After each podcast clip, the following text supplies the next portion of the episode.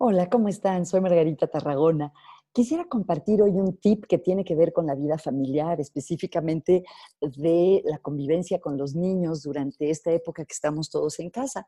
Hoy en la mañana tuve una sesión con una persona que me decía que estaba muy impresionada de lo bien que les estaba funcionando tener un horario para las actividades de los niños, que la escuela les había sugerido y ellos también se estaban organizando como familia y que realmente sentía que eso les daba mucha estructura y organización a los niños y una sensación también de autonomía, porque sabían lo que tenían que hacer a diferentes horas y ellos decidían ponerse a trabajar en ese horario, organizaban sus cosas y me recordó que un tip que ha circulado mucho por internet, que me parece muy acertado, es justamente eso, cómo organizar el horario familiar.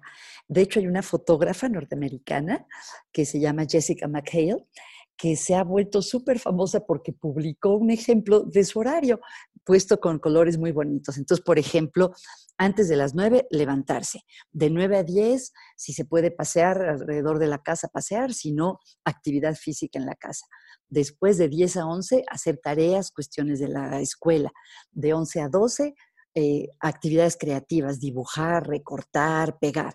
Después viene la hora de ayudar con la limpieza de la casa, hacer su cama, bueno, hacer la cama tal vez es mejor más temprano, ¿verdad?